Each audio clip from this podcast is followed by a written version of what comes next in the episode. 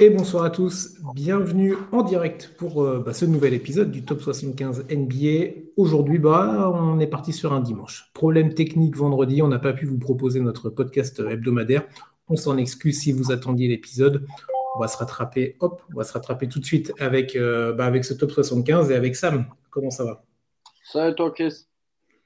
Eh ben, ça va nickel, ça va, ça va, parfaitement. Euh, j'étais impatient d'attaquer ce, truc-là. Moi, j'avais mon petit manque du vendredi où on se retrouve pour faire notre petit épisode. Donc, euh, on, va, on va attaquer tout de suite en ce, dimanche. Comme nous sommes en direct, si vous avez euh, l'opportunité de nous regarder sur les plateformes, que ce soit Twitch, sur YouTube, sur Twitter, ben, n'hésitez pas, vous pouvez nous envoyer des petits messages, ça fera bien plaisir. Donc, pour ça, c'est sur Twitch en particulier et YouTube hein, pour les petits commentaires. Et ben, si vous nous écoutez en podcast euh, ce soir, demain, euh, bah, peu importe, ce sera le même contenu que vous soyez en direct ou en podcast. Donc, euh, c'est bien là l'essentiel. Pour nos cinq jours de la semaine, alors bah, aujourd'hui, on va vous parler dans le désordre, évidemment, comme d'habitude, de Earl Monroe. On va vous parler de Dr. J, Julius Serving, George Mikan, et on va parler du jazz. Et c'est par eux qu'on va commencer avec bah, la doublette, évidemment, si on parle d'un, on est obligé de parler de l'autre. Karl Malone et John Stockton. C'est par eux qu'on va démarrer et on va commencer par le, par le meneur, j'allais dire le leader. Le meneur, en tout cas, de cette équipe du jazz de l'époque, John Stockton, le petit CV rapide. Et après, Sam, je te laisse la main sur, euh, sur lui pour qu'on commence un petit peu notre rétrospective. Alors, c'est la draft 1984 pour lui, pour John Stockton. Le choix numéro 16 de cette draft par l'équipe du Utah Jazz, bien évidemment. 19 saisons dans la ligue. Euh, il a été euh, 10 fois au All-Star Game, une fois MVP de ce All-Star Game. Il a été 9 fois leader en termes de passes de la ligue, deux fois meilleur intercepteur. Il a deux titres olympiques en 92 et 96. Euh, la carrière au Jazz de 84 à 85, euh, jusqu'à de, 85, de 84-85 à 2002-2003. Excusez-moi, j'ai mal fait mes petites notes. Euh, alors, un physique qui, qui, était, euh, qui était quand même pas dédié à de la NBA, en tout cas pas à ce niveau-là. Euh, un gabarit très, très anodin, si je peux me permettre de parler ainsi, très classique, mais pourtant un, meneur avec un QI basket comme rarement on en a croisé ou on en croisera, je pense. Oui, bah, bah, tout à fait. Hein. Aujourd'hui, pour faire la comparaison, il fait la même taille que Trey Young avec 3 kilos en plus. Euh, et c'était une NBA à l'époque bien plus physique qu'aujourd'hui, donc euh, c'était encore bien différent. Euh, John Stockton, comme tu l'as dit, un joueur au sens du jeu absolument exceptionnel. On, va y revenir bien évidemment. mais ça m'a intéressé de savoir comment il était rentré dans la ligue et justement quelle avait été la réaction des fans au moment où bah, il a été annoncé comme drafté dans, cette franchise parce qu'à la base, donc John Stockton, il vient de l'université de Gonzaga, qu'on connaît évidemment, c'est un programme très sérieux aux États-Unis. Euh, et il n'était pas spécialement euh, une grosse star là-bas. Il monte dans les rankings de la draft, en fait, parce qu'à la base, il est sélectionné, vraiment, il est, il est, prévu d'être pris dans le deuxième tour. Euh, il monte au, au, niveau du tournoi NCA 1984, donc. Euh, parce qu'il fait des belles prestations avec Gonzaga. Euh, et donc, Utah commence à se jeter un œil dessus, mais ce n'est pas euh, leur sélection numéro un, en tout cas, ce n'est pas leur favori. eux, ils partiraient plutôt sur Jay Humphries. Euh, voilà, au, jour de la draft, donc en 1984, euh, Jay Humphries est malheureusement sélectionné par Phoenix euh, avec le 13e choix de, cette draft-là. Et donc, le Jazz sélectionne Stockton au choix numéro 16. Et les fans vont huer le choix et vont même se réunir devant la, salle du Jazz à l'époque pour contester ce choix et faire euh, bah, un peu protestation. Voilà. Euh, tout ça à l'encontre évidemment de Frank Layden, qui à l'époque enrôle toutes les responsabilités du jazz, puisqu'il est à la fois coach de l'équipe et GM. Voilà. donc on arrive dans ce contexte-là pour, pour John Stockton, qui lui, pour le coup, l'a dit en interview d'après-draft, il s'attendait à être sélectionné au deuxième tour par Portland. Voilà, c'était ce qu'il avait eu comme rumeur un peu de, des workouts et des entretiens qu'il avait eu avec les franchises. Au final, son père l'appelle juste avant la draft pour lui annoncer qu'il a été sélectionné par le Jazz euh, avec le choix numéro 16. C'était aussi une autre époque, hein, parce qu'il y avait beaucoup moins de transparence au niveau des médias. Ça se voit dans les interviews quand on regarde quand on regarde ça. Euh, et donc Stockton arrive euh, dans une euh, franchise qui, a déjà un très bon meneur, qui est, All-Star d'ailleurs. c'est l'ami Ricky Green. voilà, il, sort d'une saison All-Star où, où, il a été très remarquable au niveau de la défense parce que c'est le leader de la meilleure défense de la ligue, qui, est, le Jazz à l'époque, qui ensuite installera une, vraie culture défensive dans cet effectif. Ça part de cette équipe-là euh, du début des années 80. Euh, c'est le meilleur intercepteur de la ligue, l'Amérique Green, et il est All-Star alors que ses moyennes sont pas énormes, mais c'est un peu à l'image de John Stockton. il est en 13-9. Donc, pas non plus exceptionnel. mais John Stockton est évidemment honoré, c'est ce qu'il dira, d'être, de devenir son remplaçant parce qu'il n'y a pas de, meneur secondaire ou de meneur de rotation, et c'est pour ça aussi que le Jazz le sélectionne. Enfin bref, euh, on arrive sur la saison rookie donc, de l'ami euh, John Stockton, et alors c'est particulier parce qu'il est, très très bon en fait, surtout à la passe.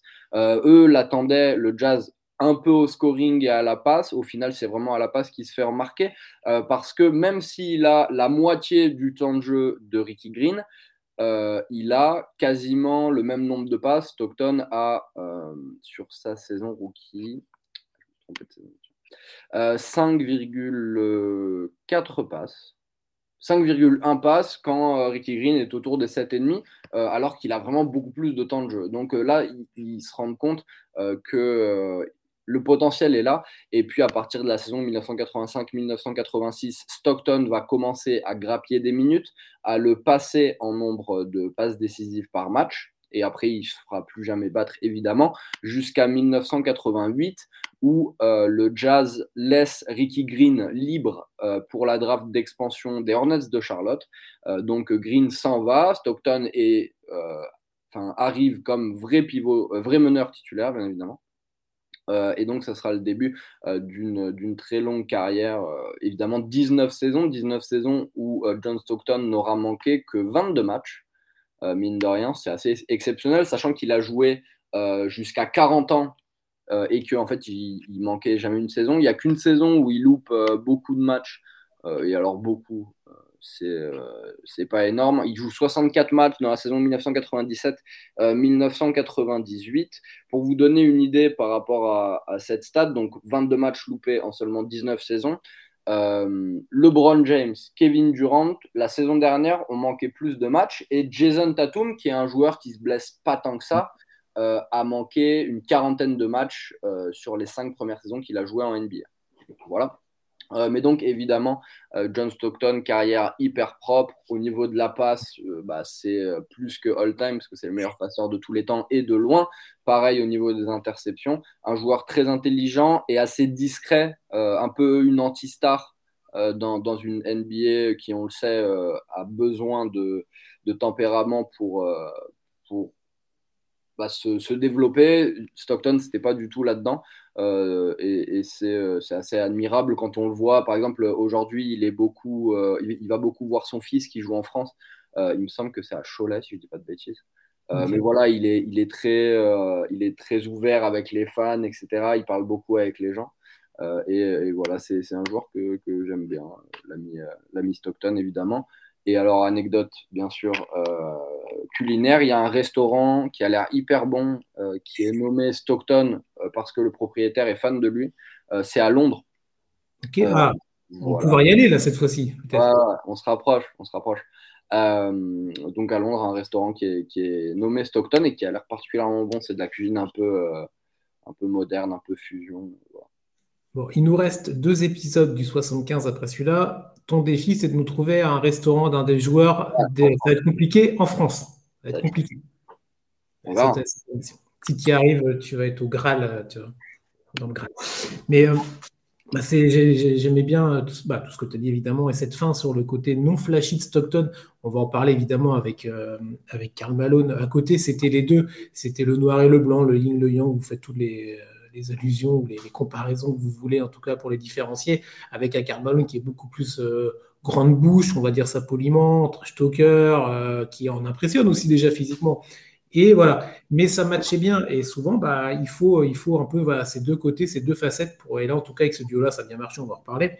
Et pour rester sur Stockton, c'est ce que je disais tout à l'heure, sans du tout faire offense à la personne, mais un physique assez passe-partout, euh, une coupe de cheveux très traditionnelle, bon bref, un, look qui fait pas du tout euh, penser aux joueurs dont tu as parlé et moi aux chiffres que je vais euh, apporter également dans, dans l'explication autour de lui. Mais, mais, mais quand, on regarde, quand on regarde de plus près, tu l'as dit, bah, avec ce physique-là, avec ce look-là, avec cette personnalité-là, avec en tout cas ce qui, ce qui se dégageait de l'extérieur, c'était complètement improbable, impossible même, de se dire bah, ça allait être, tu l'as dit, meilleur passeur all-time de l'histoire de l'NBA, meilleur intercepteur all-time de l'histoire de l'NBA, un double champion olympique.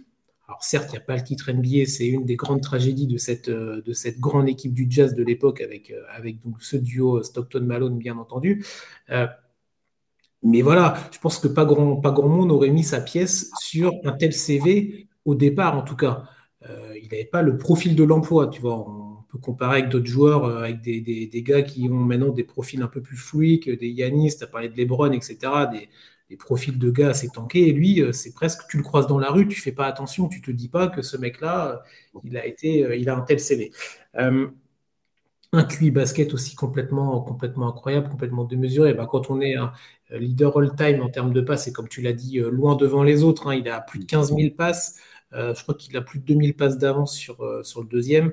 Euh, voilà, c'est qu'il faut vraiment un QI basket. Il faut, tout voir avant tout le monde. Il faut tout, faut tout analyser. C'est un côté très robotique où tout est calculé dans la tête et c'est vraiment impressionnant. Il a été neuf fois, pendant neuf saisons d'affilée, meilleur passeur de la ligue. Donc, c'est pas je réussis la perche une fois ou deux, c'est je la réussi neuf fois et je la réussi neuf fois consécutivement. Donc, ça montre aussi la régularité, évidemment, de tout ça tu parlais un petit peu de son arrivée euh, dans, le, dans le circuit basket et dans le circuit NBA.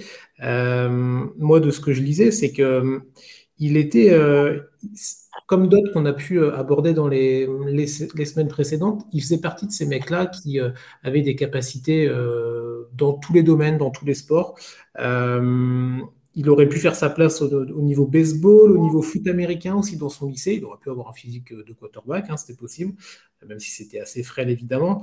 Euh, et voilà. Son, grand-père était justement joueur de football américain euh, à Gonzaga et a été coach ensuite. Etc. Donc une lignée encore, tu vois, de, sportifs comme on a pu en avoir euh, dans notre dans d'autres épisodes. Et voilà, certains en tout cas disaient que de ses anciens coéquipiers dans ses époques un peu lycée, tout ça, euh, qu'il aurait pu avoir cette euh, cette carrière ou en tout cas ses prémices de carrière en tant que quarterback de NFL parce que bah, il y avait déjà ce don à la passe. Et on sait très bien que bah, à la NFL quand on est quarterback on fait des passes évidemment. Et voilà il y avait déjà ce cette, euh, cette prédestinée un petit peu à la passe pour lui. Alors, il est parti sur la NBA et euh, tant mieux pour nous et tant mieux pour, euh, pour l'histoire, évidemment. Mais, mais voilà, ses aptitudes à pouvoir être aussi un petit peu bon et pertinent dans, dans, plein de domaines. Dans plein de domaines. ce qui, ce qui t'a parlé de son début de d'arriver à Utah euh, avec, la, avec euh, bah, la titularisation rapidement. Je crois que c'est au bout de la quatrième saison qui, qui, va, qui va commencer à vraiment être le titulaire indiscutable de cette équipe. la, deuxième saison, ça se bat un peu parce que Ricky Green euh, est pas très bon. La troisième saison, il joue que deux matchs en tant que titulaire. Et oui, c'est la troisième saison où il est vraiment. Euh, quatrième, pardon, où il est vraiment titulaire, 1987-88. Parfait. Donc, et, et, rapidement, il va, il va devenir un peu ce ouais, ce chef d'orchestre, on peut dire ça, c'est un bon terme pour lui de cette équipe du jazz. Il y a des, alors évidemment Carmelo, on va en parler, mais il y avait d'autres joueurs aussi dans cette équipe-là, bien entendu. Alors des noms qui ronflent moins, qu'on connaît moins. Il y avait des, bah, il y avait des ailiers, il y avait Adrien Dentley par exemple, il y avait euh, Turl Bailey. Euh, bah, c'est des joueurs qui tout de suite ont profité aussi de cet apport de Stockton dans, bah, dans le jeu, dans, l'impact, dans l'influx évidemment, avec, euh, bah, avec ses mouvements de balle, ce jeu en transition évidemment. Mais ce qui marque, euh, bah, c'est l'année d'après quand Karl Malone va arriver. Donc, on va en parler juste après, la draft 85. On en parlait juste avant l'émission avec Sam. C'est que ces deux joueurs-là se sont vraiment suivis du début jusqu'à la fin. Euh, Stockton arrive en 84, Malone arrive en 85. Euh, quand Stockton va arrêter, Malone va arrêter un petit peu après aussi. En tout cas, quitter le jazz un petit peu après. Et, et, tout de suite, tout de suite, ça va matcher euh, par le profil de jeu, par ce que je disais tout à l'heure, euh, la thèse et l'antithèse, le noir et le blanc, le joueur pas du tout flashy, mais terriblement efficace qu'est Stockton, bah, pas flashy, attention, hein, c'est toujours très beau de voir des passes, mais pas flashy comme on peut l'entendre aujourd'hui. Et, un gars comme Malone bah, qui, voilà, en impressionnait plus d'un et avait sa grande bouche pour lui, mais il pouvait se permettre aussi parce qu'il avait, il avait ce qu'il fallait dans le coffre. Le pick and roll, c'est peut-être. alors, je vais pas dire que c'est là que ça a démarré, bien évidemment que non, mais ça a été mis au rang, euh, je vais dire au rang d'art. Oui, oui, oui, on peut, parler de ça, où vraiment c'était euh, bah, incroyable. Euh, voilà, évidemment, comme toutes les semaines, la rengaine, allez vous refaire des vidéos. Là, vous allez vous, taper Stockton Malone sur YouTube ou ce que vous voulez. Vous allez vite voir quelques pick and roll qui vont tomber sur votre écran. Et, pendant, on a dit 19 saisons pour Stockton, et voilà, pendant 17, 18, 18, 17, 18, 19 ans, ça va, ça va vraiment être une marque de fabrique de cette équipe du Jazz. Ça va marquer de son empreinte la NBA aussi. Euh, les adversaires, bah, quand, tu vas devoir, quand tu dois affronter le Jazz, quand tu dois aller à Salt Lake City et quand tu dois affronter Stockton Malone, bah, tu vas pas euh, les mains dans les poches euh, en disant bon, bah, c'est du tout cuit. c'est même plutôt l'inverse. Tu une vraie appréhension à te dire comment, comment jouer ces adversaires-là la grande tragédie évidemment de, ça, bah, c'est euh, ces finales NBA sur lesquelles ils ont, alors ils y ont été, ils ont buté deux fois, 96-97 euh, et l'année suivante en 97-98, les deux fois contre les Bulls de Jordan évidemment. On en a parlé quand on a fait euh, l'épisode sur Jordan et vous savez évidemment que lorsque Jordan arrive en finale NBA, bah, il ne perd jamais.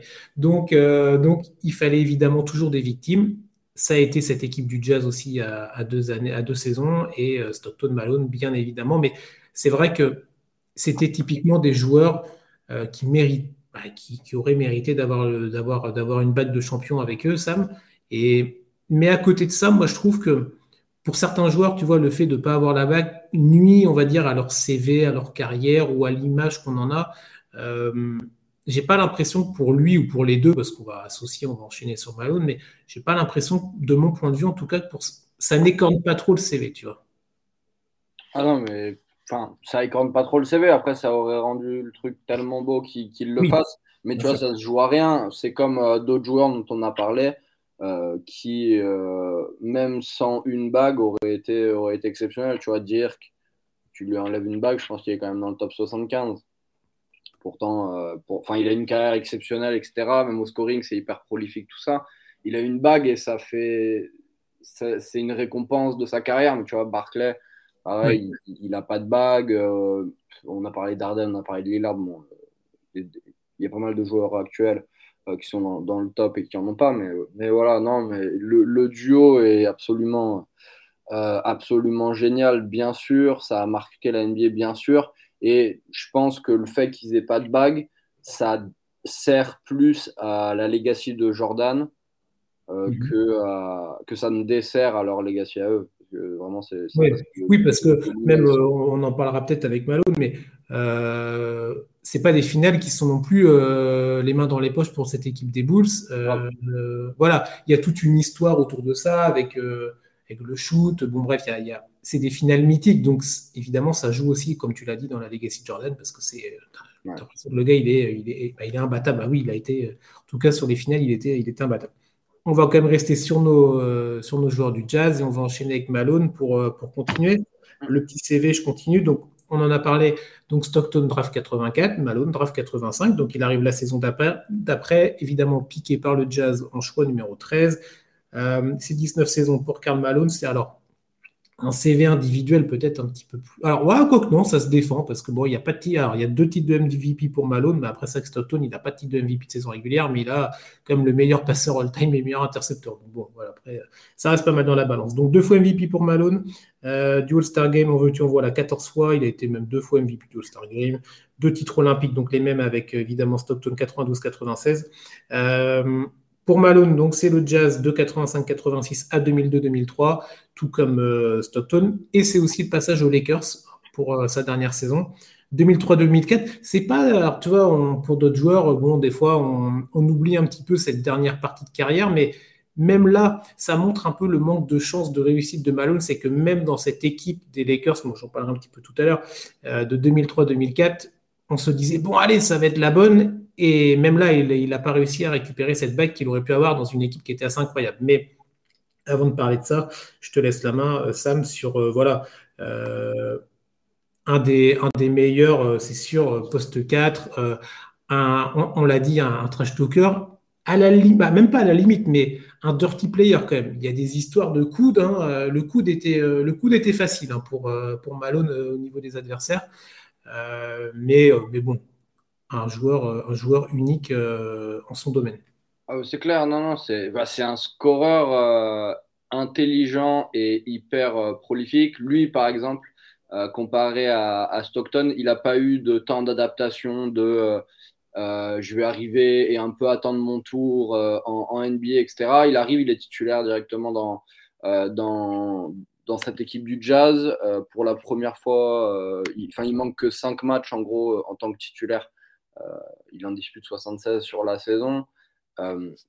Et, justement, par rapport à ça, par rapport à son physique, déjà impressionnant, parce qu'il fait 2m6 pour, euh, un peu plus de 110 kg. Euh, et puis parce que bah, c'est un joueur euh, intelligent et qui va rendre fou toutes les défenses. Et une stat qui reflète bien ça, c'est que c'est le joueur qui a tenté et marqué le plus de lancers francs dans l'histoire de la NBA. Aujourd'hui, on parle de joueurs qui justement utilisent leurs ruses et leurs skills euh, pour, aller, euh, pour aller chercher euh, des, lancers francs. James Harden, bien évidemment, Luka Doncic ou, ou tous les nouveaux joueurs qui ont poussé la NBA à changer les règles tellement c'était c'était trop. et Malone, c'est un peu sur un peu aussi grâce à ça qu'il a qu'il a autant marqué parce que dans son prime offensif, disons de 1987 jusqu'à euh, ouais, 1995, euh, donc, euh, donc 8 ans, il descend pas en dessous des 10 lancers par match en carrière. Et mmh. alors, si on prend juste les lancers par match, justement, il a il est un peu au-dessus d'Arden. Je regardais justement le, le, taux de réussite, etc. et c'est c'est impressionnant le nombre qu'il a pu en prendre tout au long de sa carrière. Ça a dégoûté les défenses, évidemment, euh, mais, euh, mais euh, il était trop malin pour les autres parce qu'on parle de Stockton parce qu'il était à la distribution, mais Malone était, avait un QI basket hyper développé. même sans la balle dans les mains, une intelligence de déplacement, tu, en parlais en pick and roll, autour de Stockton pour l'aider justement à trouver les solutions. les, deux étaient hyper, étaient hyper complémentaires. Je ne sais pas en termes de, de tempérament, mais en tout cas en, termes de basket, ça a cliqué tout de suite. Et puis il y a un truc qui a aidé quand même pas mal à la legacy des deux, c'est que euh, la première fois euh, que Malone manque deux matchs consécutifs euh, dans une saison, bah, c'est en 1999, 13 ans après, 14 ans pardon, après son arrivée dans la NBA. donc voilà. Donc, donc évidemment, une constance qui est hyper rare, surtout aujourd'hui. Euh, dans, la, dans la NBA et puis, euh, et puis des légendes et, des icônes euh, à, à, leur poste. et petite anecdote, parce qu'on en a parlé l'année dernière, la semaine dernière, pardon, il est sélectionné donc, dans la draft 1985 au pic numéro 15. les Clippers auraient pu 13, 13 mal les Clippers auraient pu l'obtenir et euh, les Clippers euh, auraient pu également obtenir John Stockton. Donc euh, voilà, les Clippers sont passés à côté aussi de Stockton et Malone. mais c'était juste avant Elgin Baylor. Ah oui, parce que c'est ça, j'allais te dire. l'année d'après.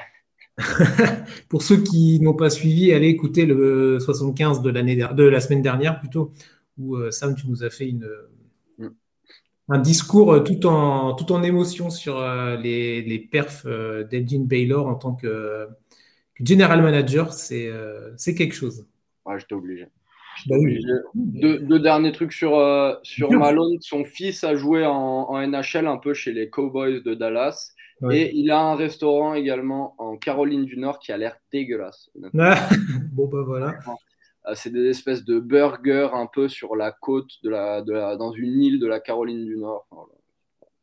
Mais, alors, tu veux, tu me parles de, son héritage avec euh, son fils, mais euh, t'as pas, en tout cas, tu, ne l'as peut-être pas vu, mais peu importe, je vais, te le, je vais te le dire. Il a sa ah. fille, il a une fille également qui s'appelle Cheryl Ford et qui, elle, a joué en WNBA avec l'équipe des Chucks de Détroit et elle a remporté le titre WNBA, c'était en 2004.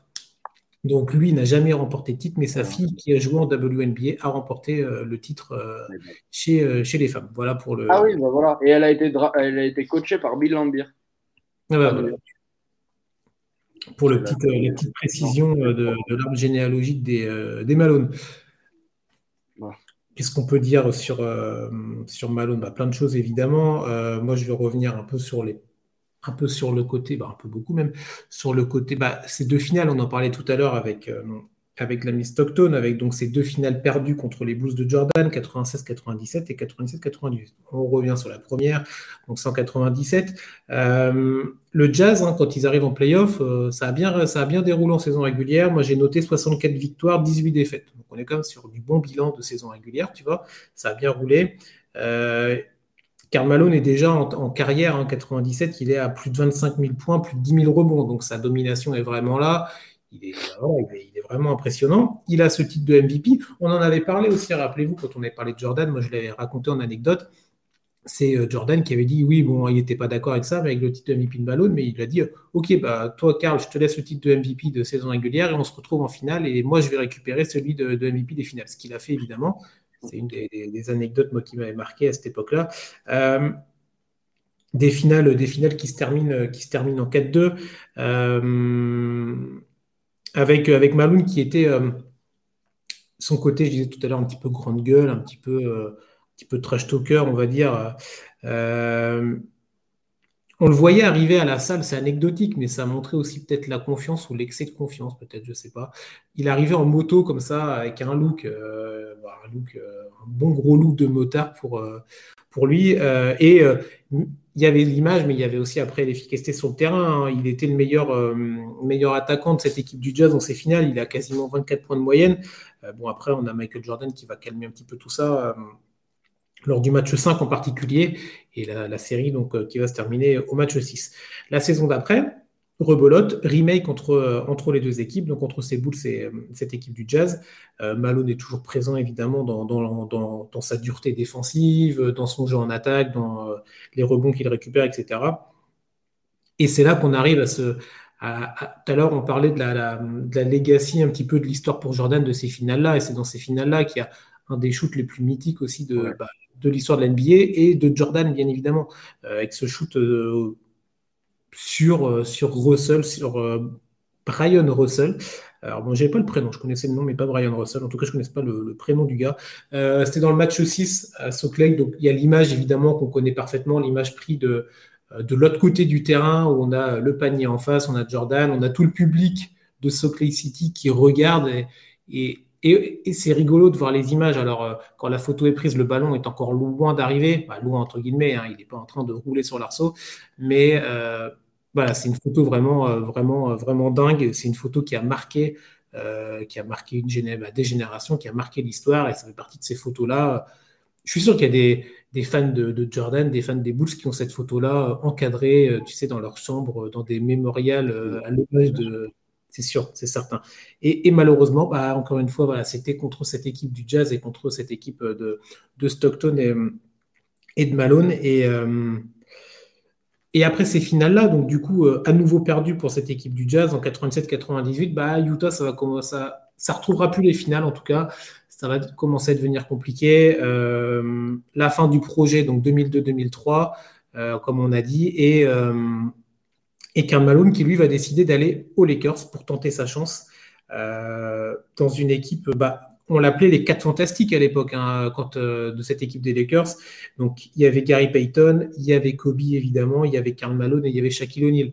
Donc Ah, vas-y, pardon. Séquence question.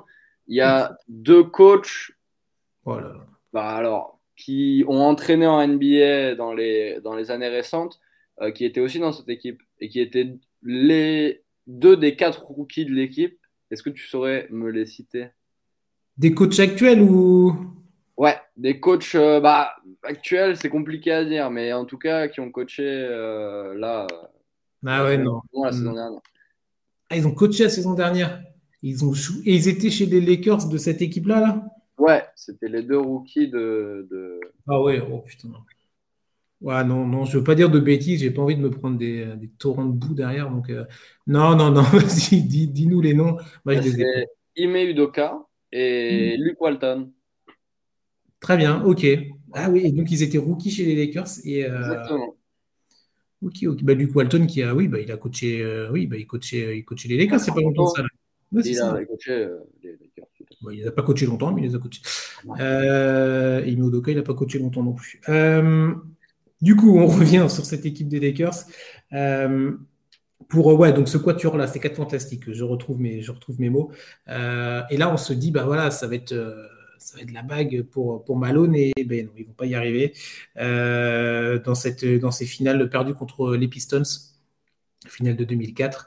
Et voilà, c'est la fin du parcours pour Malone parce que voilà, même là, il va pas réussir à, obtenir ce Graal suprême. Euh, qui aurait fait la différence ou non. On vient d'en parler tout à l'heure avec Stockton en termes de. Sur, oui, individuellement et dans le palmarès, évidemment que ça aurait changé des choses, mais après, dans, dans l'imaginaire et, et, dans, et surtout dans ce qu'on garde de ces joueurs-là, je ne suis pas nécessairement certain. mais, la, euh, bague de, la, bague de, Peyton euh, à Miami, bah, il, est un peu dedans, mais je veux dire, c'est pas du tout ce qu'on retient de sa legacy et pourquoi on le placerait. Oui, mais parce que tourne, oui, oui. Non, mais c'est ça, c'est, on en a parlé aussi régulièrement, le côté, bah, les joueurs qui en fin de carrière vont essayer d'aller dans une équipe, et c'est toujours le cas dans toutes les époques, encore aujourd'hui, hein, des mm. joueurs qui vont, bah, ils arrivent sur la fin de leur, euh, de leur histoire avec, euh, avec l'NBA en tout cas, et qui vont aller euh, sur un banc pour essayer d'aller récupérer quelques minutes et, dans une équipe qui joue le titre. Donc, je pense que ce sera toujours le cas, évidemment, à des échelles différentes, évidemment, selon les joueurs et les franchises, mais c'est des choses qui sont pas, moi, ça me fait pas moi, ça me, ça me, c'est pas ça que je vais retenir de ces. Euh, après, quand le mec, il va faire ça pendant les 4-5 dernières années de sa carrière et qu'il va changer d'équipe à chaque mm. fois pour essayer de trouver, bon là, ça peut commencer un peu écorné. Mais bon, quand c'est une fois, euh, on peut comprendre aussi l'intérêt quand tu es joueur et athlète pendant 10, 15, 20 ans, tu n'as toujours pas eu la bague de te dire, bon, bah, j'ai quand même envie de l'avoir, tu vois. Même juste pour la soirée que tu vas faire quand tu vas obtenir la bague. Bah, c'est ça, pour avoir les, lunettes de ski, tu vois, et pouvoir euh, arroser tout le monde, bah, évidemment évidemment. Euh, on peut enchaîner sur notre troisième joueur, peut-être? Ça te va? Oh oui. Eh ben, tout va, c'est parfait. Euh, troisième joueur, on va aller du côté, on va aller un petit peu à, un petit peu à l'est, oui, même complètement à l'est, avec euh, les Bullets et les Knicks, avec Earl Monroe, donc pour notre troisième joueur de la semaine. on descend dans les années 60, fin des années 60-70. Euh, draft 67 pour lui, donc c'est le pic numéro 2, donc un choix très haut pour euh, les Baltimore Bullets. 13 euh, saisons pour Al Monroe dans la ligue. Il a un titre de champion, notre premier champion de la semaine avec les New York Knicks. Donc c'était la saison 72-73. Il a été rookie de l'année, il a été quatre fois au All-Star Game. C'est donc évidemment le début de carrière aux Baltimore Bullets et ensuite la plus grosse partie de sa carrière du côté des Knicks et du Madison Square Garden. Euh, un, alors, c'est pas un nom, euh, c'est pas nécessairement le nom le plus ronflant de nos cinq de la semaine et nécessairement du 75. Attention, Non, mais attention, mais je, mets juste le truc, mais attends, non, non, mais je nuance toujours. C'est pas le nom le plus ronflant, mais de ce que j'ai noté, de ce que j'ai pu voir, lire euh, en préparant ça, c'est en tout cas un joueur qui, dans, ces deux, dans les deux franchises dans lesquelles il sera passé, aurait été un joueur impactant, aurait été un leader vraiment, que ce soit avec, les, avec Baltimore ou avec les Knicks. Euh, et qui a bah, évidemment, de par son titre de rookie de l'année, qui aura tout de suite imposé sa patte euh, dans, dans la ligue avec euh, dans ces deux franchises à l'Est pour Earl Monroe. Mais je vois que tu as un petit peu haussé de la tête quand j'ai dit que c'était pas un nom ronflant. Donc j'imagine que tu dois avoir beaucoup d'éloges à son égard. Bah évidemment. Earl Monroe, c'est un des joueurs qui a, qui a contribué à ce que la NBA soit aussi spectaculaire euh, qu'elle l'est aujourd'hui et même enfin, sur, sur le, la suite du siècle, puisqu'il a joué euh, entre les années 70 jusqu'à la fin, enfin au début des années 80 en gros. Euh, et Earl Monroe, alors il a plusieurs surnoms qui vont justement montrer un peu sa, sa legacy. En gros, The Pearl, bien sûr. The Pearl, ça tout le monde connaît plus ou moins. Black Jesus, Black Magic, Einstein et Thomas Edison. tu vas me dire, Chris, je t'entends déjà. Euh, pourquoi Thomas Edison? Pourquoi Einstein? Euh, Et ben en fait, c'est tout simplement un surnom qu'on lui a donné quand il jouait encore sur les parquets de Philadelphie, euh, parce que il a, il a inventé en fait tellement de, de moves tellement de dribbles, tellement de, de finition, de, de manière de marquer, que les gens l'appelaient Einstein ou Thomas Edison parce que c'est des grands inventeurs. Euh, et justement, sa carrière remonte bien, enfin son début de carrière et son début de, euh, de légende commence bien avant euh, la NBA, puisque déjà sur les, les, parquets de la ville de Philadelphie, qui était une ville surtout sur, sur, dans la banlieue, était très enfin, ciblée street basket et streetball. et Earl Monroe était une des têtes de proue déjà très jeune de, de ce mouvement. Euh, il avait, bon ça c'est une anecdote qui est connue, mais euh, sa mère lui avait donné un carnet quand il lui a dit qu'il voulait vraiment se lancer dans le basket euh, de tous, les, tous ses adversaires et tous les gens qui l'avaient battu et il devait rayer les, les, leurs noms une fois qu'il les avait battus. Et bon, évidemment, il a fini le, le, le, carnet très très vite parce qu'il était super fort en fait. et malheureusement, ça ne lui a pas permis d'atteindre euh, une fac euh, NCA de première division, mais il va s'enrôler avec euh, l'université de Winston-Salem, donc en deuxième division, et il va quand même les porter cette équipe, mais de, de, manière absolument phénoménale. alors attends, il faut juste que je te retrouve là. Les, les, les statistiques du garçon. Pendant que tu les trouves. Euh. En tout cas, je ne connaissais pas l'histoire du carnet. Il avait en fait une sorte de Death Note, un peu, pour ceux qui connaissent. Ouais, ouais, c'est ça, c'est ça. sans aller jusqu'au bout de la logique, évidemment. Mais il avait ce petit carnet, euh, bah, tu vois. Non, mais ouais, tout à fait. Et, euh, et, ça, ça contribue un peu dans la, dans la fame parce que c'est assez dingue. mon Dieu. Alors, les stats, tu les as peut-être? Est-ce que je les ai, les stats en. NCAA Écoute, non. Ah voilà, c'est bon. 27 points de moyenne sur la dernière saison. Euh, non, sur sa deuxième saison, 30 points et 41,5 points euh, dans sa dernière saison en NCA. Il va être élu euh, joueur universitaire de l'année, donc toujours avec une équipe de deuxième division, parce qu'il ne va pas mhm. être transféré comme ont pu l'être d'autres joueurs dans, dans l'histoire de la, de la ligue universitaire. Il va continuer, il va aller même au tournoi, euh, au tournoi donc euh, NCA avec cette équipe de Winston Salem. ce qui va évidemment augmenter la hype pour lui euh, au niveau de la draft 1967, euh, excuse-moi, euh, où il va être deuxième sélection de mm. cette draft, alors qu'il y a d'autres joueurs qui sont très bons, par exemple Walt Frazier, avec qui ils vont être très ennemis puis très amis sur la mm. suite. donc voilà, il est sélectionné deuxième par Baltimore devant Jimmy, Jimmy Walker, qui aura une saison, une carrière NBA bien moins grandiose. Et il arrive donc avec, euh, avec Baltimore. Euh, et c'est un peu la guerre justement euh, entre les Bullets et entre les Knicks, puisqu'ils vont s'affronter en 1969, en 1970 et en 1971 en playoff. Et bon, malheureusement, les Bullets perdent deux fois. La troisième fois, ils vont quand même les battre, aller jusqu'en finale NBA, mais ils se feront euh, terrasser par euh, l'ami Karim Abdul-Jabbar qui était chez les Bucks euh, et aussi évidemment à Oscar Robinson. Mais il est quand même le leader en points de cette série de playoffs où il y avait quand même de, bonnes grosses stars. Et juste après, il va rejoindre donc New York contre des Twix, comme on dit aujourd'hui, deux joueurs assez bah, des, des, role players, on va dire, je vais dire les noms pour, euh, pour les citer, euh, Mike Riordan, euh, presque Michael Jordan et Dave Stallworth, et un peu d'argent.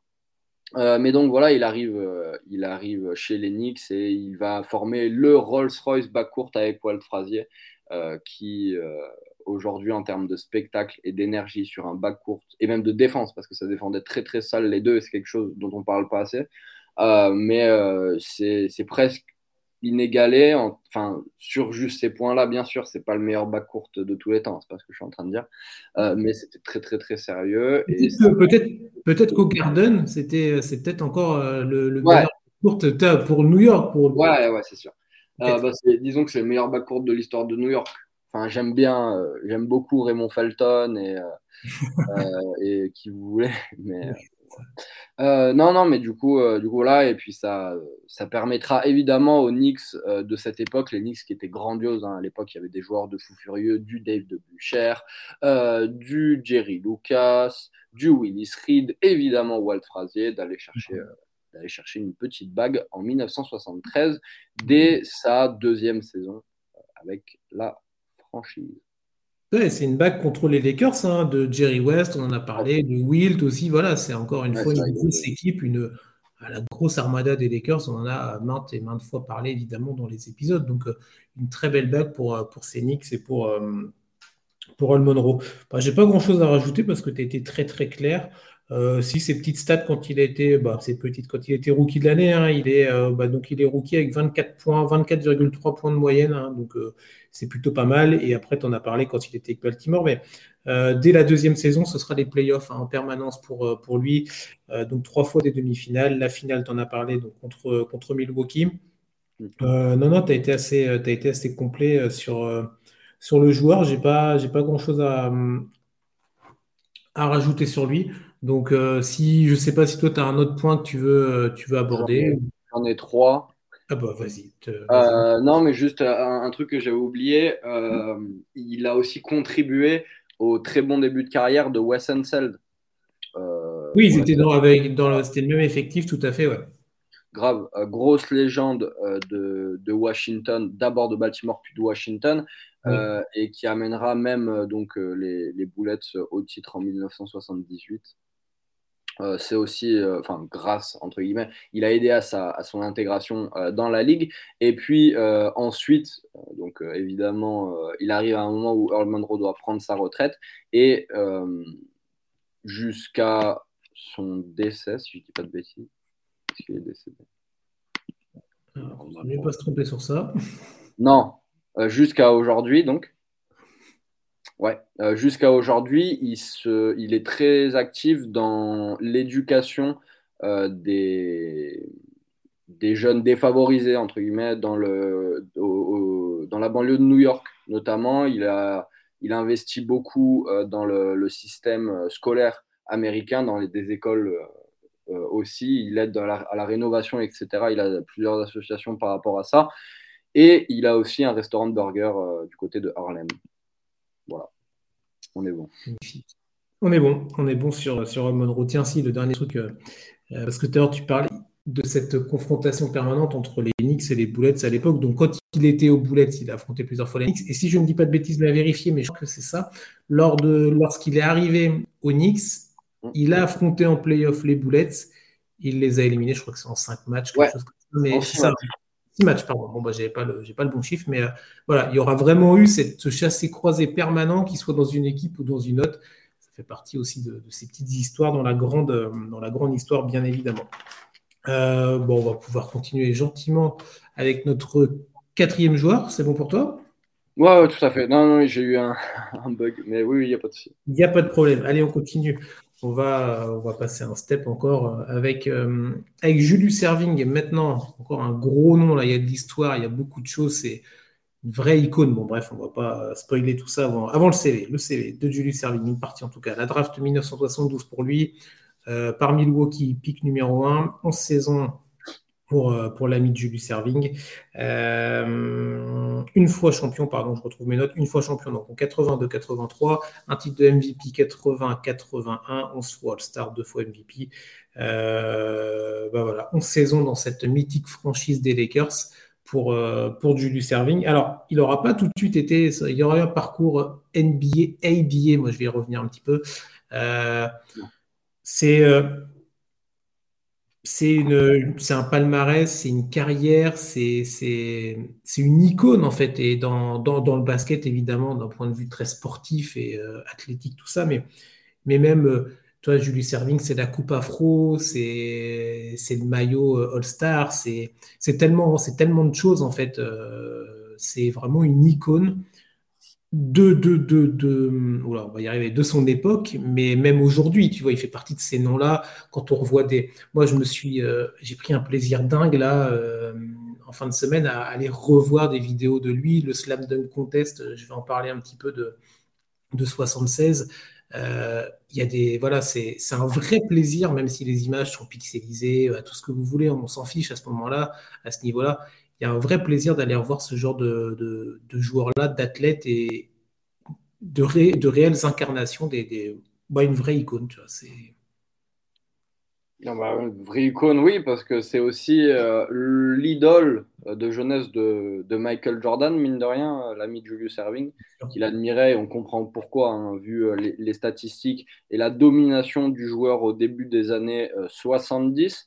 Justement, tu disais, il, a joué donc cinq saisons du côté de la ABA avec l'équipe des Squires de Virginia et avec les Nets de New York. Bah oui, le maillot des Nets, euh, le fameux maillot où il est. Bah voilà. Euh, il va jouer là-bas avec un, autre, un, autre, grand joueur de ABA, euh, George Gervin. oui, il, va jouer là-bas donc dès qu'il arrive dans la ABA. Du côté de, Virginia, ça sera avec George Gervin. Et puis, mhm. il va tellement dominer cette ligue hein, pendant cinq saisons. On parle de cinq fois All ABA, trois fois MVP et deux fois champion. Donc ça pose, ça pose bien évidemment quand même euh, le truc. Il va donc partir euh, ensuite, euh, tu, l'as dit, en NBA en 1976 du côté de Philadelphie, malgré le fait qu'il ait été drafté par les Bucks à la base en NBA. et donc, il, va partir du côté de Philadelphie. Et ça va être un peu compliqué au début. C'est ce qui m'intéressait de voir vraiment si la différence de niveau s'était ressentie euh, entre la ABA et la NBA et ça va être hyper chaud euh, parce que. Euh, attends, faut que je ressorte le game log. Voilà, excuse-moi. en fait, il va prendre hyper longtemps à s'installer vraiment au scoring. Au début, le coach lui donne pas trop la balle entre les mains. tu vois, son troisième match, par exemple, il a que 4 tirs. il, il, a sur son premier mois, donc sur ses 20 premiers matchs euh, de NBA, il n'y a que 3 matchs où il tire plus de 10 fois. Euh, il a des bons pourcentages de réussite, hein, il n'y a, pas de souci là-dessus, euh, mais il n'a pas forcément la confiance du coach, peut-être par rapport à, cette transition-là. Il est un peu plus prolifique au niveau des rebonds, mais il faudra attendre le 56e match de Julius Serving en NBA pour le voir dépasser les 30 points euh, quelque chose qu'il ne fera que quatre fois euh, dans la saison, alors que c'était un, score hyper, hyper prolifique, euh, évidemment. cinq fois, pardon. Il le fera cinq fois sur 82 matchs. Alors que bah, en ABA, il le faisait beaucoup, plus, beaucoup plus fréquemment. Et c'est en playoff hein, qu'il va véritablement se transformer, parce qu'en playoff, la première série contre Boston, il va enfoncer les Celtics. Au premier match, il leur met 36 points, euh, évidemment, au Wells Fargo Center. 36 points, 10 rebonds, 5 passes. Il va enchaîner en 36-4. Euh, il va répéter euh, la, sentence contre Houston ensuite, où il va dominer cette série avec notamment une prestation au game. Est-ce que c'est 7 au game 6, pardon, qui va décider de cette série à 34 points, 9 rebonds, 6 passes. Euh, et puis malheureusement, ça ne va pas suffire contre Portland, contre lequel il va, euh, il va s'incliner ensuite. Mais, euh, mais j'ai trouvé intéressant de voir qu'il avait eu un peu de mal au début. Ça montre bien le niveau entre ces deux ligues, même s'il y a eu une fusion-acquisition un peu. voilà, c'est ce, que, ce que je voulais ressortir un peu de la carrière de, de Julius. Bah, il arrive en NBA quand les deux, quand les deux, quand la ABA et la NBA fusionnent. Ouais, voilà. Voilà, c'est ça qu'il arrive en NBA. Euh, et il va enchaîner les finales, hein, euh, les finales où bah, il va perdre. Hein. il a des finales battues 79-80. Euh, qu'est-ce que j'ai noté? Bah, Il y a 80-82. C'est donc en 82-83 qu'il va obtenir ce titre-là. Du haut, on en avait parlé aussi avec Moses Malone et le, la fameuse fameuse tirade, le faux, faux, faux pour le fort, fort, fort. Parce qu'à l'époque, les, les, playoffs se jouaient en trois, trois séries, on va dire, oui, c'est ça. Et donc le côté, ben, on va tous, euh, on va tout, on va tout, on va tout sweeper avec euh, fort, fort, fort. Bon, ça n'aura pas été le cas. Ils auront perdu un match en finale de conférence, si je ne m'abuse. Euh, mais bon, le titre sera là en tout cas pour, pour lui. un titre pour lui qu'il sera le seul dans l'histoire à avoir, c'est le titre de MVP en NBA et en ABA. Il a obtenu dans les deux, ligues et c'est le seul de l'histoire à l'avoir fait.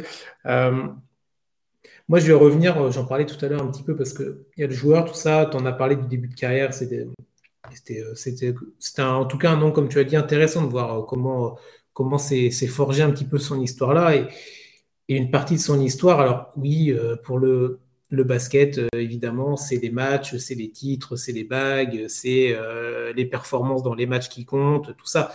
Mais le basket, c'est aussi pour ça qu'on l'aime, parce que c'est du spectacle. C'est c'est un, un spectacle et c'est du spectacle. Et quoi de mieux peut-être, alors à l'époque, hein, aujourd'hui c'est un petit peu plus discutable, que le All-Star Game, le All-Star Weekend, on va dire, pour, pour ça. Et et Julius Serving a été, euh, a été un, monstre en fait en la, dans, dans, dans, dans, tout ça. Et moi, je vais revenir un petit peu, un petit peu tout ça parce que quand on, quand on se rappelle, on va dire, particulier des concours de dunk, hein, même si aujourd'hui c'est vrai que c'est plus les shoots à trois points qui, sont euh, le plus mis en avant, on va dire. Mais bon, euh, on va dire à l'époque c'était vraiment le côté dunk, bien entendu, pour ce côté un petit peu highlight spectaculaire quand on se rappelle des concours de dunk qui nous ont marqués, alors il y avait dans l'époque moderne, il y avait eu le, duo euh, Lavine-Gordon, là, il y a quelques années de ça, ça commence à dater un petit peu maintenant, mais il y avait ça. Il y avait Vince Carter, évidemment. C'était à Toronto, celui-là, si je dis pas de bêtises. Il y avait, c'est ça, hein c'était en 2001, ouais. Il y avait Jordan aussi qui avait, avait marqué de son empreinte, mais, avant tous ces jours-là j'ai cités, bah, il, y avait, Dr. J, il y avait Julius Erving. C'est donc en 1976. Bah, c'est donc l'année de la. Ça va être dans. Ouais, c'est l'année ou l'année d'après la fusion entre, les deux ligues. Et, euh, du coup, en, ABA, on essaye un peu de marquer le coup pour, euh, bah, entre guillemets, euh, terminer en beauté, si je peux me permettre de, s'exprimer ainsi. Et ils vont organiser ce, All-Star. Alors, c'est un All-Star qui a de nom que All-Star, hein, parce que quand j'ai regardé un petit peu, le match alors, ça opposait donc une sélection des meilleurs joueurs de la ligue, donc ça, c'est ce qu'on connaît, mais ils affrontaient l'équipe de Denver, ils affrontaient les Nuggets. Alors, on va savoir pourquoi, mais ce n'était pas une opposition entre eux, comme on peut connaître aujourd'hui entre les. Bon, j'allais dire entre les mecs de l'Est et les mecs de l'Ouest. Non, c'est plus le cas aujourd'hui maintenant, c'est deux teams, euh, deux teams différentes. Mais euh, bon, voilà. Au-delà du match qui est anecdotique, c'est euh, ce concours de dunk ce premier slam dunk contest, comme on l'appelle aujourd'hui, bah, il a été en 1976 et donc c'est les, dirigeants de la NBA qui vont décider de mettre ça en place pour, bah, pour, pour animer tout ça. Et euh, je crois que ça a lieu pendant le show, hein, bah, c'est pendant la mi-temps du match euh, euh, qu'a lieu cet événement. Ils ont appelé des, joueurs évidemment pour, ce concours-là. Je vous donne les noms des joueurs. donc Julius Serving évidemment, il y avait David Thompson, George Gervin, tu en as parlé tout à l'heure dans ton, propos. Il était là aussi pour ce premier concours de dunk. Artis Gilmore et, Larry Cannon. C'est plutôt, bah, pas mal en termes de noms quand même. On est sur des noms. En tout cas, même aujourd'hui, c'est des sonorités qu'on se souvient. Il y avait évidemment, comme dans tout concours, un règlement. Le règlement a évolué depuis. Dans ce premier concours, le règlement, je ne vais pas vous faire euh, des tirades évidemment sur le règlement, mais juste pour recontextualiser rapidement, euh, ils avaient cinq dunks à réaliser. Il y en avait deux avec des figures qui étaient imposées. Il y en avait un qui devait être fait euh, sous le cercle. Donc sans élan, sans rien du tout, tu étais sous le cercle et tu devais faire un dunk. Donc exercice pas nécessairement évident. Hein. Parce que quand tu n'as pas euh, l'impulsion, tout ça, il fallait réussir à faire quelque chose. Et un autre euh, qui était imposé, donc tu devais partir de l'espace qui était situé entre la ligne des lancers francs et la ligne des pointiers. Donc voilà, c'était assez codifié, on va dire, par, euh, par les organisateurs. Alors après, en termes de jugement, c'était assez approximatif. Il y avait un juge qui était là, qui était, c'était pas comme aujourd'hui, là, les cinq ou six phénomènes un peu là entre les, chanteurs, les acteurs, les mecs de TNT qui mettent des notes un peu au hasard. Bon bref, c'était on va pas critiquer aujourd'hui, mais c'est pas le pas le fait. Mais voilà, là il y avait euh, un juge qui était là pour euh, pour observer ça. Il y avait un jury euh, qui devait aussi noter les dunks. On revient donc sur Irving, premier, dunk, je vous disais, le premier dunk imposé où il est sous le sous l'arceau, sous le panier et sans élan.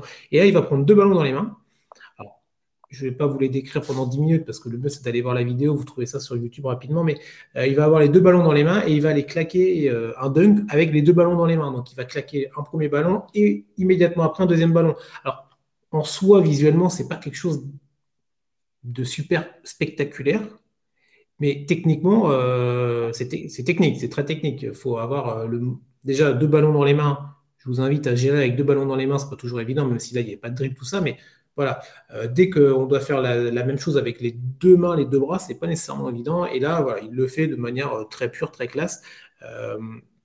mais c'est surtout le deuxième, le qui va, marquer, qui va marquer les esprits, évidemment. Je, vous disais qu'il y avait une marque qui était tracée au sol pour le respect, pour ça je vous parlais de ça tout à l'heure. Mais lui, il ne va pas la respecter. Donc, il va partir à l'opposé du terrain. Donc là, on voit très bien sur les, vidéos, euh, des vidéos sur, sur cet événement-là, où l'erreur recule, on a, on a l'image du parquet en entier avec les spectateurs autour, tout ça. Et là, il va commencer, euh, il va commencer à partir. Et, euh, et là, il y a, alors, il y a un certain Ron Bone qui, parle dans l'interview que j'ai lu pour préparer ça. Euh, et, il expliquait, à ce moment-là, on savait ce qui allait se passer. Euh, donc, on va le voir courir, courir, courir. Et là, il va décoller de la ligne des lancers francs. Et c'est une image mythique. Alors, on ne peut pas vous la mettre là, mais euh, la trouvez rapidement. Il va décoller comme, bah, comme rarement on aura, on aura pu voir, évidemment et aller claquer un, un, dunk assez mémorable. On voit la réaction tout de suite de, bah, de tous ceux qui sont bord terrain, qui se lèvent. C'est une vraie, bah, c'est complètement incroyable en fait ce qui, euh, ce qui se passe. Et l'image, toi tout à l'heure je te parlais de l'icône, même, tu vois, c'est le, quand il, vole de la ligne des lancers francs, je sais pas comment expliquer ça parce que c'est une émotion très bah, personnelle et c'est une image que moi j'ai, mais euh, c'est voilà le vol avec la coupe afro, le look, tout était parfait en fait, tu vois, c'était euh, avec le ballon tout en haut là dans la main, il va aller claquer un dunk complètement incroyable tout est beau dans, tout est beau dans, cette image, dans cette vidéo. Euh, le gars, le look, le contexte, l'environnement, la technique évidemment du dunk. Bon bref, tout était, tout était magnifique. et, et voilà, c'est c'est pas du basket, c'est pas des matchs couperés, tout ça machin, mais peu importe, c'est pas grave, ça fait partie de l'histoire. Et, et, en tout cas, ça c'est une des images qui aura marqué qui aura marqué euh, Irving. J'ai la photo, je ne peux pas vous la montrer là, mais j'ai la photo devant, devant moi. Des chaussures Converse, il a des chaussures Converse. T'imagines, c'est ah, magnifique. Hein, Converse, j'ai rien contre, contre la marque évidemment, mais c'était une autre époque. Les maillots très très courts, tu sais, on voit le, le, short, le short avec les deux étoiles, le maillot très très court. Euh, voilà, c'est une autre, on ne pourra plus faire ça aujourd'hui évidemment. Et petite anecdote pour finir par rapport à ça. Euh, donc, le concours de dunk a, donc lieu donc, en 1976, juste avant la, fusion entre les deux ligues. Euh, fusion a lieu et le concours de dunk ne va pas revenir tout de suite. Hein. La NBA va le remettre en place euh, en 1984 euh, et Julius Erving va faire partie des participants. Alors, il va pas, il aura, il aura 34 ans, quelque chose comme ça. il aura un peu plus de la 30, ouais, 34 ans à l'époque. alors, il sera battu par Larry Lenz notre joueur qui aura, lui, euh, on parlait tout à l'heure des, arbres généalogiques euh, des joueurs NBA, Larry Lenz, euh, bah, il fait partie de, ces noms-là. Ça, c'est plus pour l'anecdote, mais voilà, il aura été du premier et de la, du premier concours et de la mise en place du concours après dans, la NBA qu'on connaît, qu'on connaît aujourd'hui. Mais ouais, ouais, bah voilà, du Serving, moi, c'est ça qui me marque. Après, il y a, tout ce que tu as dit tout à l'heure, il y a le titre, évidemment, qu'on ne met pas de côté, hein, mais pour moi, voilà, c'est vraiment ça dépasse le joueur. Il y a un côté look, mode, euh, euh, underground. Il y a plein de choses comme ça qui. Moi, c'est ça qui me marque en fait. Toi, quand tu me parles euh, serving, c'est ça que je vois tout de suite. C'est pas autant sur d'autres joueurs, ça peut être un shoot. Par exemple, je sais pas, tu me parles de, je sais pas, je vais prendre un qui vient au hasard, Kawhi Leonard par exemple, pour ne citer que lui. Bah, moi, ce que je vais penser tout de suite, c'est le shoot contre contre les Sixers dans le corner en playoff, tu vois, avec le ballon qui rebondit quatre fois là, avant, de, rentrer. Euh, c'est une performance basket sur un moment important, sur un fait de match. Là, Irving, moi, c'est autre chose. C'est c'est le spectacle euh, et, et, ça a aidé la ligue aussi hein, dans le développement d'avoir un joueur euh, qui a bah, qui a marqué qui a marqué son temps parce que la NBA et le, sport américain, c'est du spectacle, on en parle en introduction, c'est de l'image aussi, tu vois, et c'est des choses qui comptent et qui font ramener du public, et quand tu ramènes du public, bah, tu fais développer ton business, et tu ramènes de l'argent et des joueurs, et tu développes tout ça, donc ça fait partie, c'est des choses qu'il faut prendre en compte, évidemment, dans, dans toute l'histoire qui est, cette NBA. Euh, autre chose à rajouter peut-être sur, euh, sur le docteur euh, Non, on est bon, on est bon. L'ordonnance est est, assez, est assez bien rempli pour, pour, le, pour le docteur.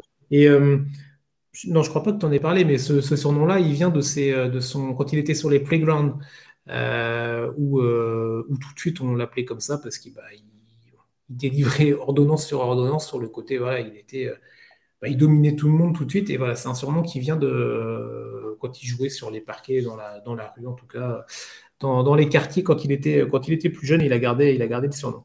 Euh, on va enchaîner avec notre dernier joueur, dernier joueur de la semaine, euh, avec un joueur assez méconnu, mais parce qu'il aurait été également, il aurait été dans, dans, les prémices de la Ligue, on en avait déjà parlé des prémices de la Ligue la semaine dernière, si je ne m'abuse.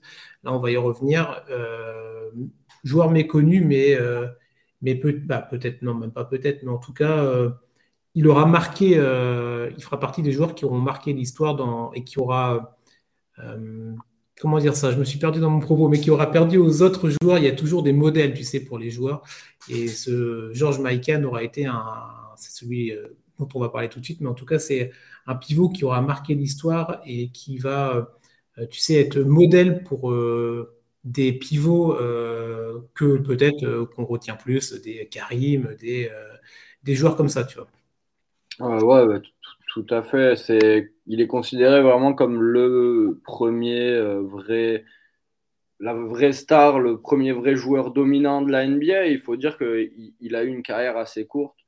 Euh, il a joué de 1948 jusqu'à 1959, mais il est quand même euh, trois fois meilleur scoreur de la ligue, cinq fois euh, champion, une fois MVP du All-Star Game et évidemment six fois All BAA, donc la ligue qui l'a intégré à la base, et NBA. mais du coup, intéressant de voir évidemment la carrière de, de George Mikan, déjà pour les livres d'histoire, et puis parce qu'en fait, c'est euh, la base de la NBA et la base de plein de trucs pour les Lakers. Parce que lui, donc, euh, il a fait donc, sa carrière euh, du côté des Minneapolis Lakers.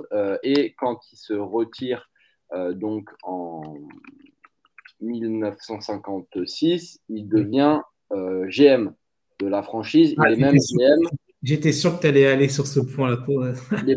il, il, y a des, il y a des choix super intéressants hein, d'ailleurs, euh, euh, parce qu'il reste GM de 1954 euh, jusqu'à 1957. C'est, c'est pas énorme, on va dire, mais il a quand même drafté plusieurs, plusieurs joueurs parce qu'à l'époque il y avait beaucoup, beaucoup de choix.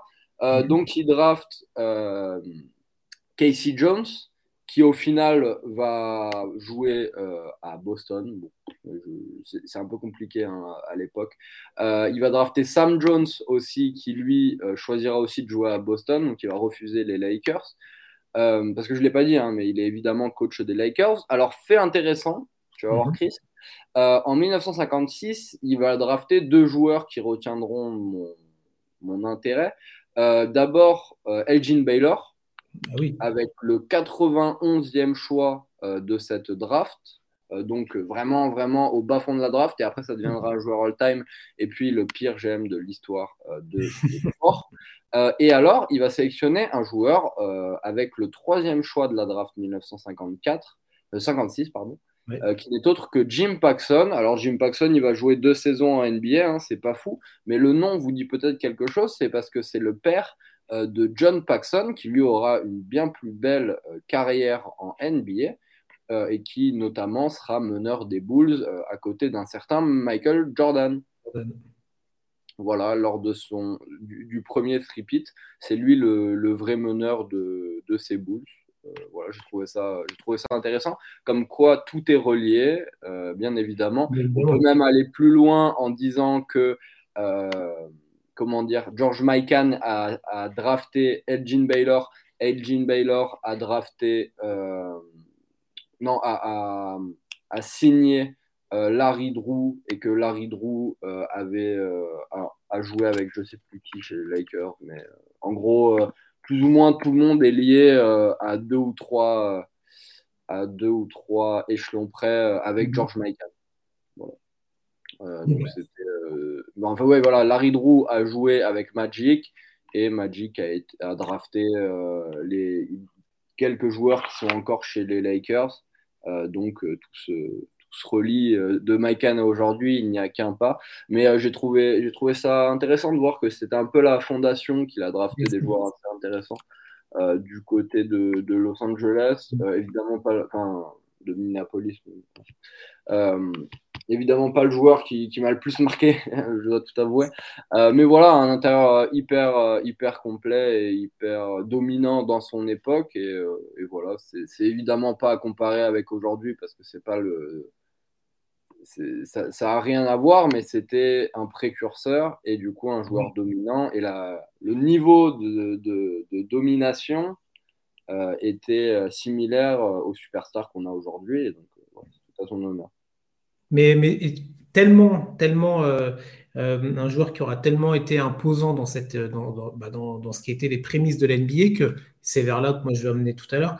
Les règles ont changé. Il y a des joueurs qui vont changer les règles. Tout à l'heure, tu en parlais quand tu parlais des joueurs qui provoquaient, euh, qui provoquent beaucoup de fautes et qui vont sur la ligne et tout ça. James Harden, le dernier avec des règles qui ont changé, pas nécessairement par rapport à James Harden lui tout seul, mais il en était le parfait exemple. George Michael sur pas mal de petits points. Là, moi, ça m'a, ça m'a marqué quand j'ai, quand j'ai lu tout ça. Il a, il a fait modifier les règles, les, règles de la Ligue. Avant d'en parler rapidement, euh, un, vrai, euh, comment dire ça euh, Ouais, un monument en fait. Tout à l'heure, c'était vers là où je voulais aller. C'est-à-dire que on, a souvent des joueurs qui disent bah voilà, moi j'ai aimé la NBA, j'ai appris la NBA par rapport à tel ou tel tel ou tel mec, c'est eux qui sont mon modèle, mon exemple. Et Mike est un exemple en fait pour, pour plein de pivots. Alors, pour les Lakers, parce qu'il a, il a joué avec les Lakers de Minneapolis, mais en termes de pivot, chez les Lakers, c'est quand même quelques noms qui sont euh, dans, l'histoire. Tu vois, on les a quasiment, peut-être on les a tous abordés dans, nos, épisodes, que ce soit Karim Abdul-Jabbar, euh, Wilt, que ce soit euh, Shaquille O'Neal encore après. Tu vois, ça, ces noms-là, voilà, ces noms-là, ils claquent, ils résonnent dans des époques différentes. Mais il faut toujours un précurseur, il faut toujours quelqu'un qui va donner le là et qui va être là pour marquer en premier les esprits. Et Mike dans ce poste de pivot avec ces Lakers-là, va être, va être incroyable. Il va être Ouais, ça va être euh, un. On parlait tout à l'heure des physiques, un peu par, des physiques euh, passe-partout avec, euh, avec Stockton. Alors, c'est pas un physique passe-partout. George Michael, c'est même l'inverse. Dans une NBA qui était vraiment dominée par des, bah, des, par des petits, en fait. Lui, il était le, cactus, le géant dans, dans, dans, cette forêt de, de, joueurs. Et, et, même en termes, de, en termes de look, allez voir si vous ne connaissez pas et on ne vous en voudra pas. George Michael, c'était un mec qui portait des nettes hein, quand il était sur le parquet. Et un de ses coachs euh, de l'époque lui disait Non, mais tu joueras jamais, en fait, tu peux pas porter des lunettes quand tu joues, machin, etc. C'est anecdotique, on s'en fiche un peu, mais euh, bah, le gars, il, portait des lunettes quand il jouait. C'était pas. Il y en a d'autres après qui ont porté, hein, mais. Euh, oui, et puis c'était pas les lunettes de maintenant. Ça, les trucs que je voulais dire, avec les trucs attachés, machin, tout ça. On était dans les années 50, hein, les gars. ah, c'était les lunettes d'Harry Potter, quoi. Ah, mais exactement. Et, même aller voir sa tête, il a des faux, des faux airs un peu de d'Harry Potter pour, euh, pour ceux qui aiment en tout cas ce, genre de, ce genre de littérature. Euh, pour revenir sur, euh, sur lui, il va, ouais, il va passer 9 saisons là-bas. bah, non, il va passer 7 saisons NBA. il va être à 23 points et 13 rebonds de moyenne. Donc euh, voilà, encore, une, encore des statistiques qui vont dans le sens de cette, de cette légende-là. Et, euh, et, pour, voilà, pour venir sur, euh, sur ces règles-là, en, travaillant un petit peu sur ce, sur ce joueur-là, moi j'ai vu des choses intéressantes. par exemple, le goaltending qu'on connaît aujourd'hui, qui est, vous savez, c'est quand on shoot et quand quelqu'un va contrer le ballon alors que la balle est en phase descendante. ça, c'est maintenant une règle qui est commune, alors en tout cas la, la NBA, euh, sur laquelle bon, bah, voilà, on ne discute pas en fait, parce que c'est partie des règles, euh, des règles que l'on connaît tous. Et pas bah, cette règle-là, elle a été mise en place par rapport à Mike Parce que comme disais tout à l'heure, c'était un géant parmi des, des, des, joueurs, des athlètes de l'époque étaient beaucoup plus petits. Et en fait, bah, les gars disaient, mais en fait, même lui, il le disait, quand le, quand le, le, le, gars shootait le ballon, bah, lui, il avait entre guillemets plus qu'à attendre pour aller, euh, bah, comme un volleyeur, tu vois, il allait claquer la balle de façon quasi automatique au bout d'un moment, c'est devenu compliqué. Donc euh, la, NBA a dû changer cette règle, a dû, bah, même pas changer, a dû proposer et mettre en place cette règle-là avec l'interdiction du coup d'aller claquer le ballon lorsque le ballon est en phase descendante pour aller, pour aller dans le panier. premier exemple. Deuxième exemple, l'horloge des 24. Alors celle-là, je ne l'avais pas non plus. Je ne sais pas si toi tu l'avais. Euh, c'est venu d'une histoire, c'est venu d'un match qui opposait donc les Lakers de Minneapolis. Donc là, ce n'est pas nécessairement une règle qui était due à George Mikan, mais c'est dû à l'histoire, à, un événement. Mais Mikan y est, y est concerné parce qu'il était tellement dominant, cette équipe des Lakers, dans cette dans ses débuts de l'NBA, bah, les Lakers, voilà, euh, de ce que j'ai noté, ils prennent dans les six premières années de la NBA, ils récupèrent cinq titres. Donc c'est vraiment l'équipe dominante dans ces, euh, ces premières années euh, pour la Ligue américaine. Et donc, il y a un match qui oppose en 1950, donc vraiment au démarrage, entre les Pistons de Fort Wayne et donc ces Minneapolis Lakers. Et donc, il n'y avait pas, donc il faut oublier, il n'y avait, pas la règle des 24 secondes. Il n'y avait pas cette règle où tu as la, possession pendant 24 secondes et tu dois shooter avant la fin des 24, sinon la balle repart à l'autre équipe. Il n'y avait pas cette règle-là. Donc, les, équipes, quand ils avaient le ballon, pouvaient garder le ballon autant de temps qu'ils le veulent. ça peut paraître assez dingue quand on se le dit euh, aujourd'hui en 2022, mais c'était le cas à l'époque. Et en fait, cette équipe des Pistons, ils vont affronter cette équipe des Lakers. Et comme ils ne veulent pas se prendre une, une branlée, excusez-moi du terme, contre Mike qui dominait outrageusement et c'était cette équipe des Lakers qui, qui dominait la NBA, et ben en fait, ils vont décider de, de geler un petit peu la balle et, euh, les, et de garder le ballon pendant euh, un temps complètement infini. Le score final de ce match-là, je ne sais pas si tu l'as, Sam. peut-être des gens. Non. Le score final de ce match-là, 19 à 18. Ah oui, c'est vrai. 19 à 18, euh, bah parce qu'en fait les possessions ont duré, ont été euh, complètement interminables. Et donc la NBA va décider bah, d'imposer une règle de fin de possession et va arriver avec cette fameuse horloge des 24. Donc ce sera dû à ce match-là et indirectement à Mike parce que de par sa, sa domination dans l'époque, bah, les joueurs en fait se sont dit bah non, euh, nous on veut pas qu'il récupère les ballons, donc donc on va le garder. Et je crois bien que dans les, dans ces, dans, les très peu de points, 19 ou 18, là, Maïkan, il en met 12 ou 13. Hein. donc euh, encore une fois, c'est lui qui marque tous les, tous les points de son équipe. Autre règle. Euh, qui, aura, été évoluée. Alors, c'est, moi, ça m'a fait halluciner parce que je pensais que c'était des choses qui étaient presque gravées dans le marbre depuis le début, mais en fait, non. Euh, c'est l'uniformation, l'uniformité plutôt, on va y arriver, de la hauteur des paniers. Pareil, à l'époque, il n'y avait pas de hauteur qui était réglementée. Et alors là, je vais vous retrouver l'histoire. Euh, alors, c'est, un match qui oppose donc les Lakers aux Hawks de Milwaukee, parce que bah, pas encore soit les Atlanta Hawks ou les Milwaukee Bucks, donc c'était les Milwaukee Hawks. Et en fait, euh, les Hawks ont, ont pensé avoir peut-être l'idée du siècle, je ne sais pas, mais ils ont décidé en fait de mettre le panier plus haut pour euh, rajouter de la complexité en fait au jeu des Lakers et en particulier à Mike euh, alors, il va pas faire une très bonne performance hein, sur ce match-là.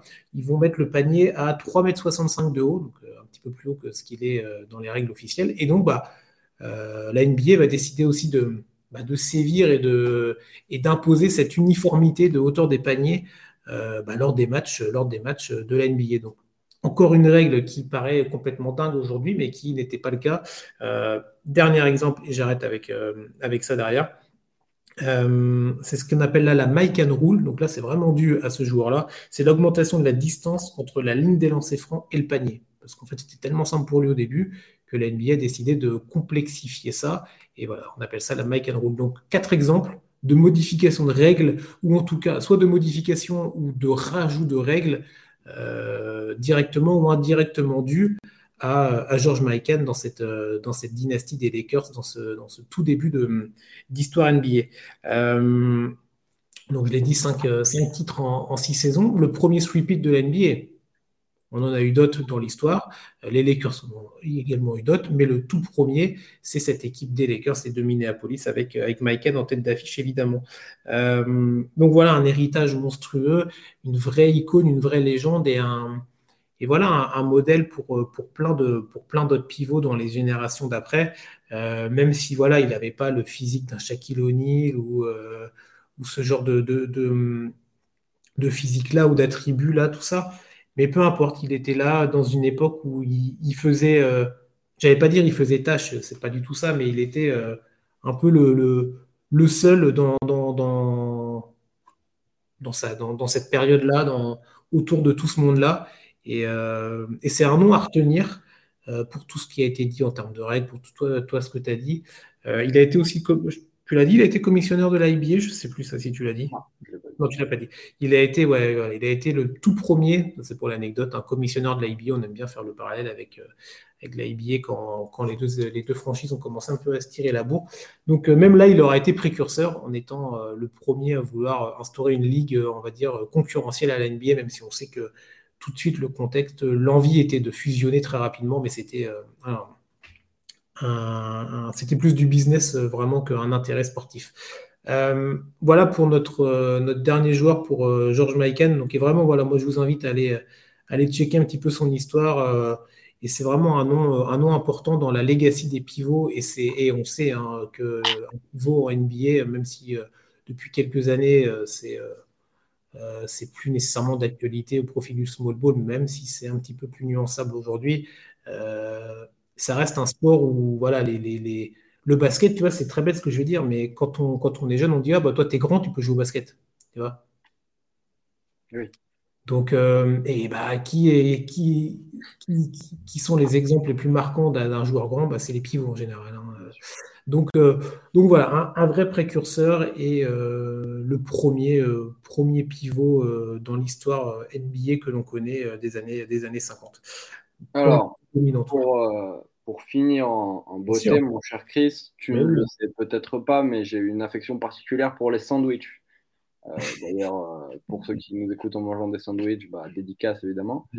Euh, on a, enfin j'ai trouvé mhm. à, à, Minneapolis un restaurant qui a fermé en 1966 qui s'appelait le 620 Club et euh, il proposait évidemment euh, plein de, plats, etc.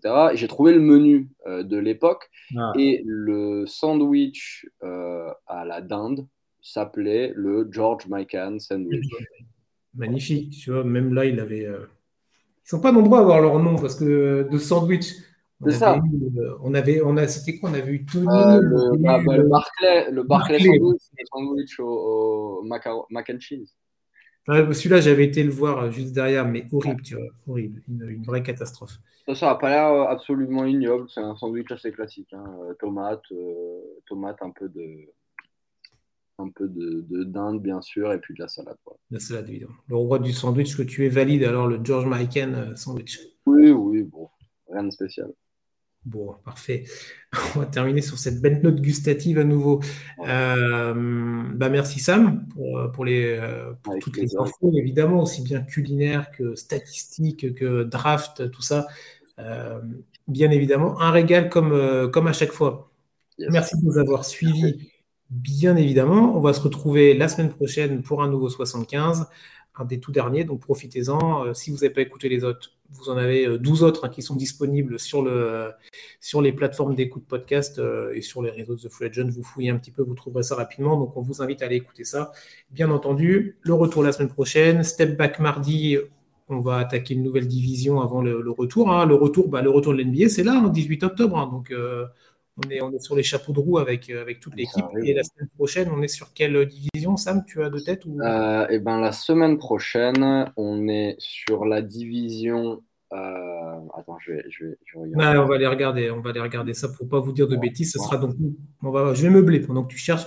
Donc, ce sera le mardi 20h45, évidemment, en live sur les réseaux. Retrouvable en podcast derrière avec Sam qui sera présent. Je crois qu'il y a Cyril également qui sera avec toi de la partie Max donc, euh, vous retrouverez les, euh, toute l'équipe de The Free Est-ce que tu nous as trouvé la division sur laquelle vous allez, euh, vous allez parler la semaine prochaine? Bien sûr que je l'ai trouvé, Chris. Allez, c'est nous rêver. Et la division. Bon, roulement, de tambour. La plus belle conclusion de l'histoire des podcasts, hein, celle-ci. Non, écoute, euh, j'ai pas l'impression d'avoir. Ah, tu l'as pas? Bon, attendez. Bon, on va... bon elle a intérêt d'être bonne, hein, parce que sinon. Euh, non, mais je, je, sais euh, lesquelles sont les deux divisions, mais j'ai pas. Il y a la division centrale, mardi, bien évidemment, et la division de. De.